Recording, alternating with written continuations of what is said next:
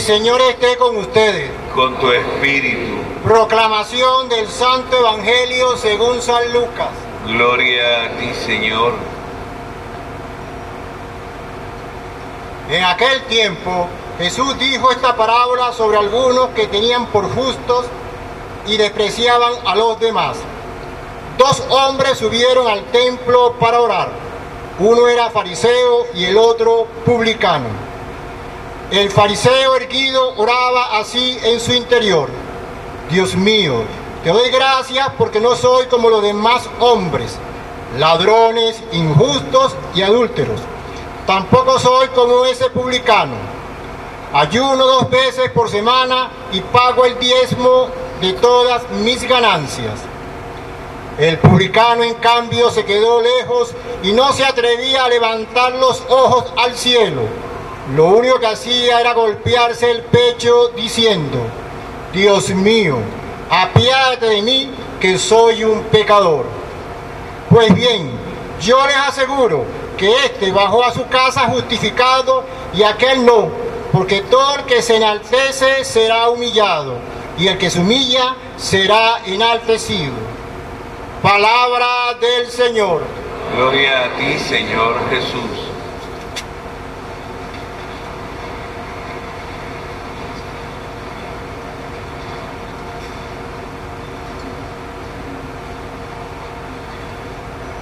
Aunque nos bloquearon la ciudad hoy, ¿verdad? Sí. Cerrando esas dos pequeñas arterias que son la avenida Rómulo Gallegos y la avenida Francisco de Miranda, aquí estamos.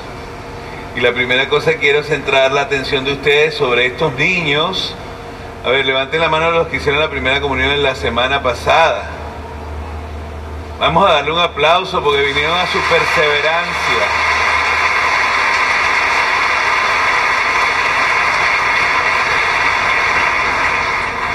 Dos años. A mí me prepararon en tres meses. Ese padre sí es. Bueno, quizás lo que tengo que decirles hoy es un poquito subido de tono y duro, pero quiero hacerlo.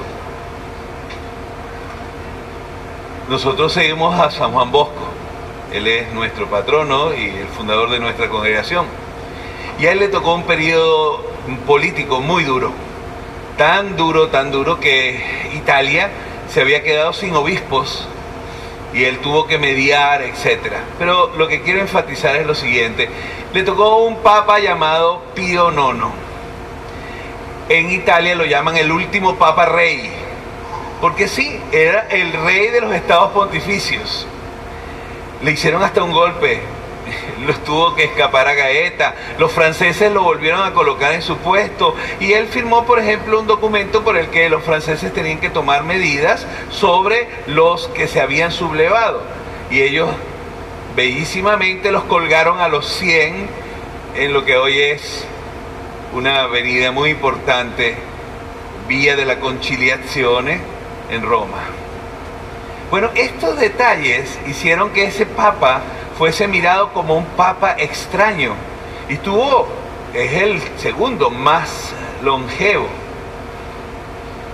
¿Por qué me refiero a Pío IX? Porque los salesianos le hicimos la causa de beatificación y hoy es el beato Pío IX y uno dirá, bueno, y después de haber firmado ese documento.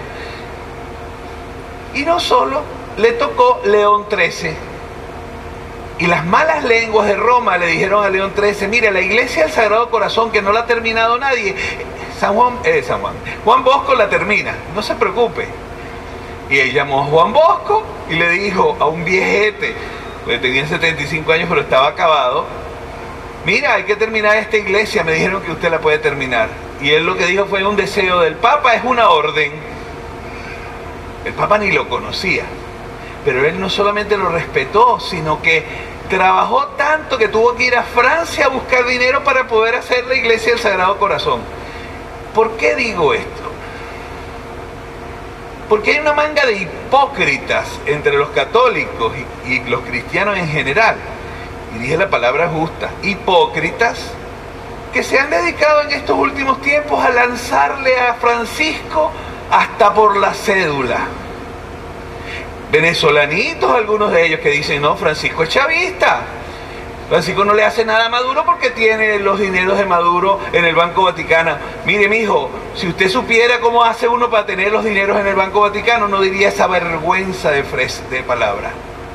Pero, y me voy enardeciendo, perdóneme, pero soy salesiano, me, me está saliendo. Entonces Francisco nombra como presidente del sínodo al cardenal de Caracas, llamémoslo de Caracas, porque es el de Mérida, Baltasar Porras, para decirle al mundo entero que en Venezuela es el sitio donde peor se está destruyendo el Amazonas. Porque tenemos el arco minero. Inmediatamente cuando sube a ese papel Baltasar, que es un tipo que no se guarda dos cosas, lo agarra y lo dice públicamente en Twitter, que es la ahora la palestra. Y lo dice. La razón por la que me escoges es esta, pues. No lo dijo de esa manera, pero lo hizo notar.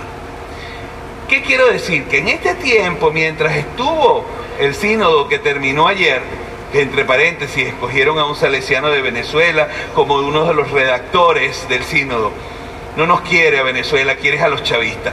Bueno, oye, se han dedicado a decir barbaridades como lo que acabo de decir del dinero del Vaticano volver a repetir la, terrible noticia de que el Vaticano tiene tanto dinero que pudiese arreglar la pobreza del mundo. ¿A quién le vas a vender tú las obras de arte del Vaticano? ¿A quién le vas a vender tú la Sistina? ¿A algún japonés que tiene real? Y es una manera de hacer las cosas, eso es enriquecer a ese tipo, cuando eso es de todos nosotros, eso no se lo lleva el Papa, ¿Sabían ustedes que el Papa cuando tiene que comer ahora hace fila con la bandeja en la mano? En Santa Marta. Es que es un show. ¿Qué show ni qué carrizo? Oye, defendamos. ¿Cómo van a decir en este momento que el sínodo estaba interesado en ver si los casados iban a ser sacerdotes? Ese no era el tema del sínodo. El tema del sínodo es eso, lo que estás destruyendo, la humanidad entera. Ese era el tema del sínodo, no si las mujeres iban a no ser sacerdotes. Pero me entienden, ahí está la hipocresía. Tengo que manifestar como si yo fuese un verdadero católico y se acabaron los papas después de Benedicto. Que entre paréntesis, Benedicto y él no solamente son amigos, son hermanos del alma, se consultan para todo. ¿Por qué les digo esto?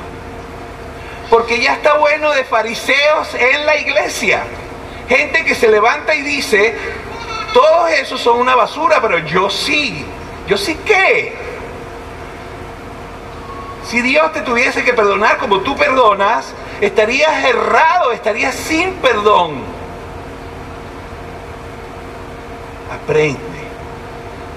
Que a Dios le gusta la gente pateada, que Dios tiene una, se dice sweet spot en inglés, no sé cómo se dice en castellano, ya estoy mal, ¿no? Tiene una, como una tendencia, una, una preocupación por el más pobre, por el que está mal. Esa es su gente querida.